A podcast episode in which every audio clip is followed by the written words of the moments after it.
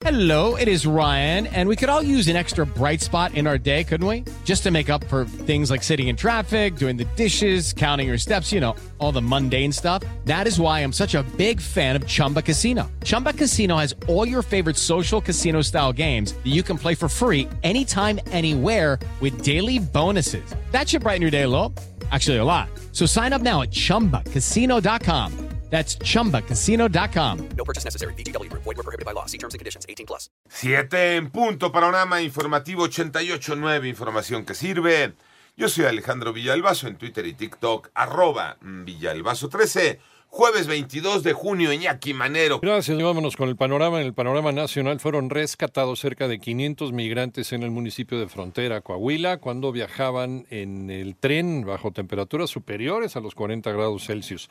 Y por otra parte, un derrame químico en el puerto de Manzanillo, Colima, dejó cerca de 800 personas con afectaciones de salud, como mm, sensación de picadura en la piel y problemas para respirar y mareos. En tanto, la jueza Angélica Sánchez fue vinculada a proceso como presunta responsable de los delitos contra la fe pública y tráfico de influencia, por lo que continuará en el penal de Veracruz. Y el subsecretario de Derechos Humanos, Población y Migración, Alejandro Encinas, confirmó que ocho militares adscritos al 27 Batallón de Infantería de Iguala fueron detenidos por su posible implicación en la desaparición de los 43 estudiantes de Ayotzinapa.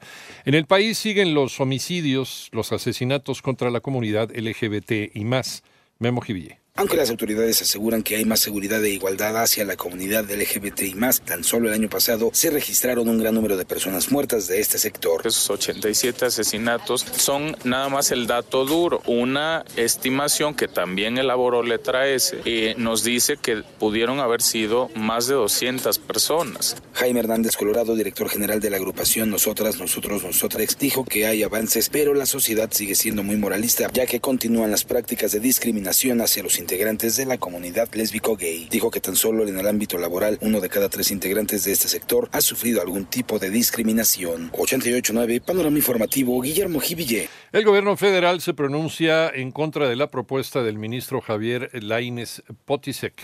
Toño Morales. Se pronuncia el gobierno federal con relación a la segunda parte del Plan B de la reforma electoral. De acuerdo con la federación, la Corte se convertiría en juez y parte si acepta la propuesta del ministro Javier Laines. La propuesta del ministro, de acuerdo con el proyecto que se hizo público esta semana, va en el sentido de invalidar el Plan B de la reforma electoral y para el gobierno eso implica cambiar criterios para favorecer a la oposición. Y es que Laines argumenta que no se siguió el procedimiento, por lo que hay lugar para invalidar, pero el gobierno dijo a través de un comunicado de la Consejería Jurídica que esas faltas al procedimiento son, en todo caso, una dispensa de trámite legislativo. Para 88.9 Noticias, José Antonio Morales Díaz. En el panorama internacional, de acuerdo con especialistas, pero todo podría ser distinto, hoy pasada las 5 de la mañana, hora de México, se habría terminado el oxígeno para los cinco tripulantes del submarino Titán eh, del sumergible Titán perdido en el Océano Atlántico desde el domingo y cuya búsqueda continúa.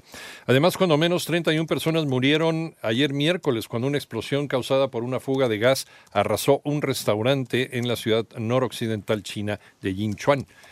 Y senadores republicanos le solicitaron ayer miércoles también al gobierno de Joe Biden que imponga sanciones contra funcionarios mexicanos, argumentando la falta de acción en la lucha contra el tráfico de drogas. Y por otra parte, el eh, CEO de Meta, eh, Mark Zuckerberg, aceptó el desafío de Elon Musk de pelear en jaula luego de que el dueño de Tesla reaccionara a la noticia de que su competidora de redes sociales planea lanzar una nueva aplicación de microblogging para competir con Twitter.